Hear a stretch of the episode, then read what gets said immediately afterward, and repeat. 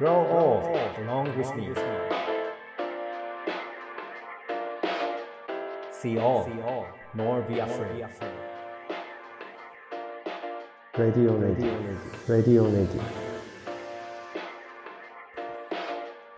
レディオネイティブへようこそ NPO 法人フィールドアシスタントの村上裕介ですネイティブ編集長の今井翔ですこの番組はネイティブを知るさまざまなゲストをお呼びして暮らしをつなぎ続けるためのヒントについてお話を伺っています。今回でこの放送67回目になりました。普段はゲストをお呼びしてお話を伺っているんですけれども時々ゲストとのお話を振り返る回を挟んでいます。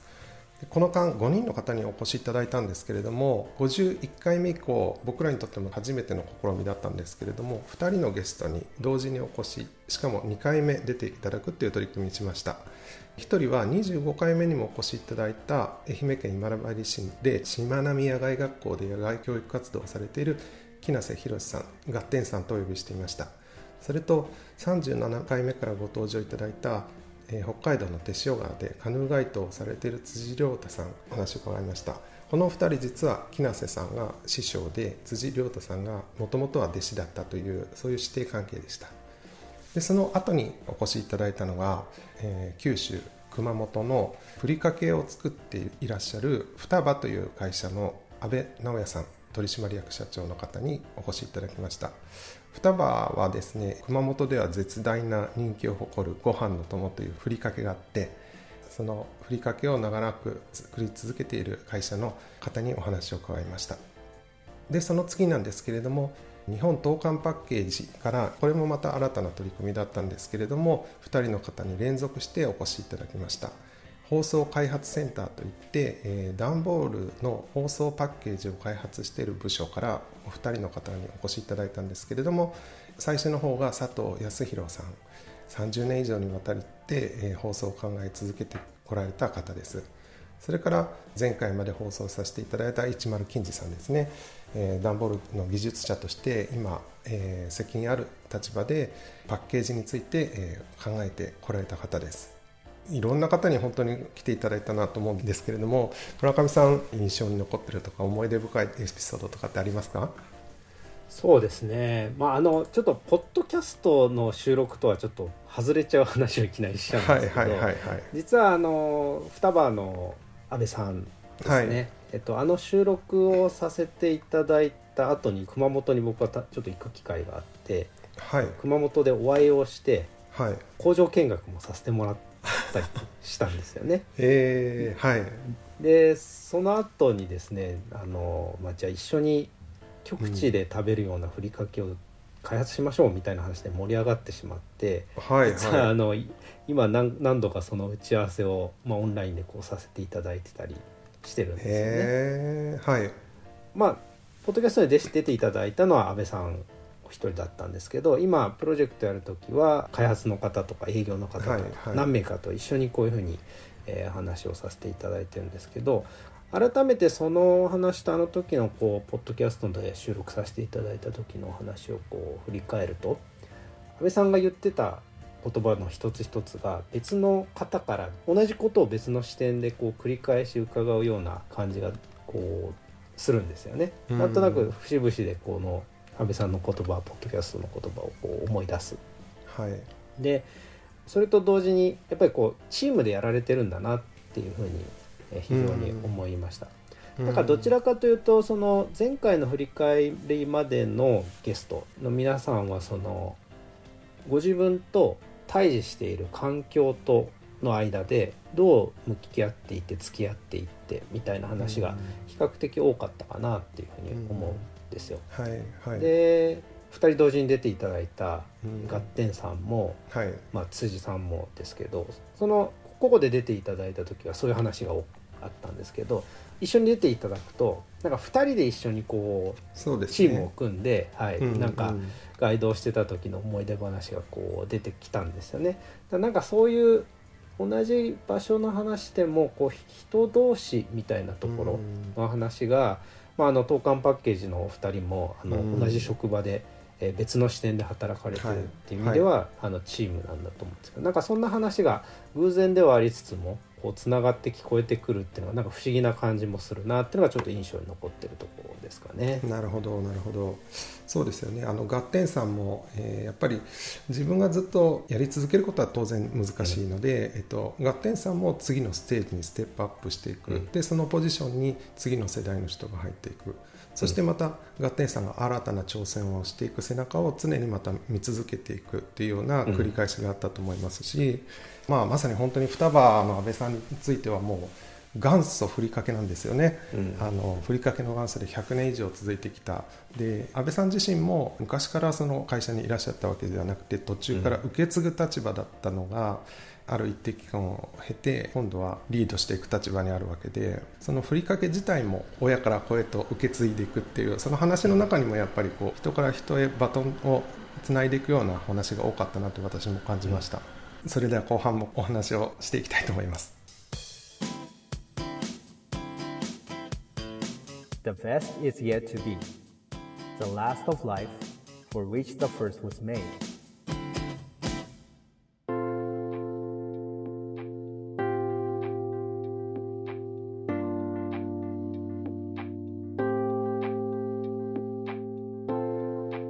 今回と次の回これまで出ていただいたゲストの皆さんの振り返りを、えー、今井さんと一緒にさせていただいてるんですけれども今井さんどうですかね？振り返ってみて、はい、特に印象に残った部分とかありますでしょうか？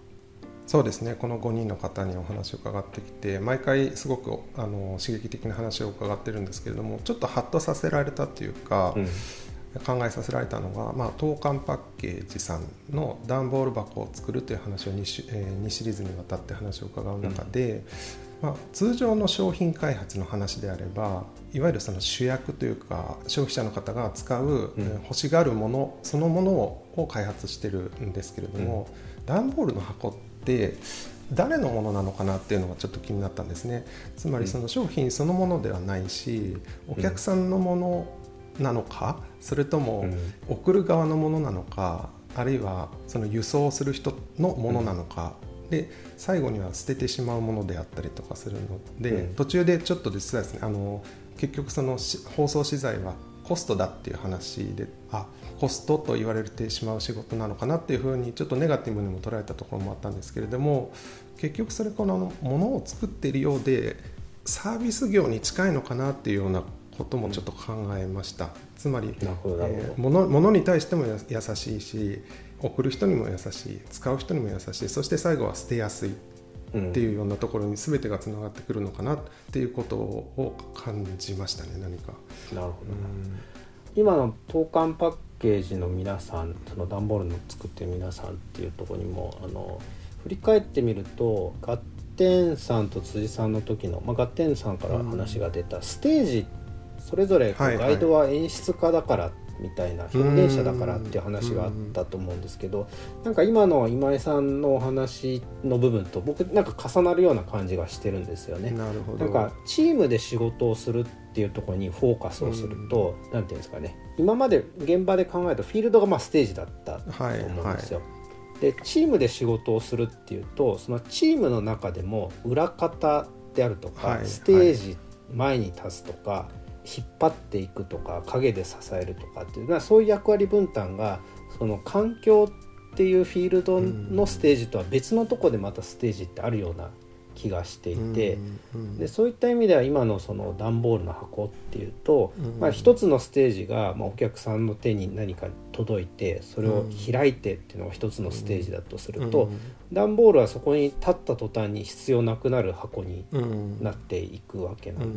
と思うんですよね。でもそれがなんかこう流通っていうところをステージとするんであればそのステージには段ボールは主役の持ってるものとしてこう出てくるんですけどでもなんとなくどっかにこうステージっていうのがあるしなんかいろんな方にお話を聞くとそのステージをどう意識するかって結構ポイントな気がするん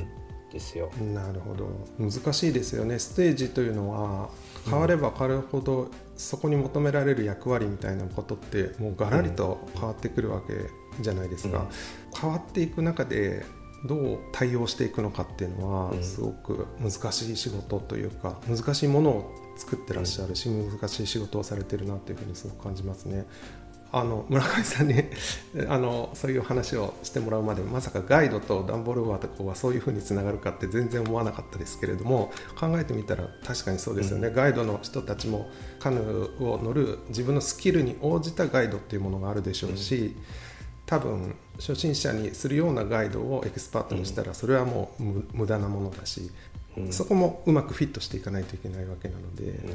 あの、まあ、ガッテンさんと両辻さんの話ですけど、こうステージってものがもしあるんだったら、そのオンステージとステージの手前のオフステージみたいなのあるんですか、みたいな確か僕そんな質問させていただいたと思うんですよね。でその時にガッテンさんはいやあんま区別してないなって言いながら、ね、後からあ思えばこれがそう裏方かもとか裏方確かに見せてないなみたいな話ってポロポロ出てきたと思うんですけど、はいはい、なんかねそれぞれの皆さん例えば当館パッケージの皆さんもそうなんですけど、うん、103だったら自分はこの設計をするっていうところのステージであったりとか佐藤さんだったら同じ段ボールでもその出てきたところをその評価していく、実際にその製品にしていくっていうところを評価するステージであったりとか、あの安倍さんもふりかけ工場でありながら技術者ではなくて、うん、えー、代表取締役として全体を見てるとこと、はい、そのステージに開発者の人が何かを出してきた時っていう、うん、なんかねそれぞれこうそこは意識しているのと、うん、なんで意識してるかって言ったら自分のためだけじゃなくて、うん、これはこの人のステージだっていうところに干渉しすぎないというか、相手をリスペクトするっていう気持ちのなんかそういう意味もなんかあるような気がするんですよね。そうですね。なんかそれの中であのガイドのお二人の話に戻ってきますけどガイドは表現者だって言ったのと同様にやっぱそれそれのステージで表現者であるっていうことなのかななんていうのを、はい、思ったりもしますね。ふりかけもまさにそうですね。あの商品の名前がご飯の友であって主役はご飯なんですよねきっと、うん、でそこに寄り添ってる友が自分なんだっていう、うん、名脇役っていう言葉も何度か出てきたと思うんですけれども、うん。ね、主役を引き立てるためのポジションっていうのかそこをわきまえてるみたいなところが決してメインには出ていかない、どうしてもやっぱり主役にやっぱりあの目が行きがちだしそこを注目して考えがちだけれどその脇にいるというかそこを取り囲んでいる支えている人たちというかそういうところをもう少し確かに注目したら面白いんだろうなというふうに感じました。それではレディオネイティブ今回はこの辺で失礼したいと思います。村上さん次回もよろしくお願いします。はい。レディオネイティブお相手は編集長の今井翔と村上祐介でした The best is yet to be また次回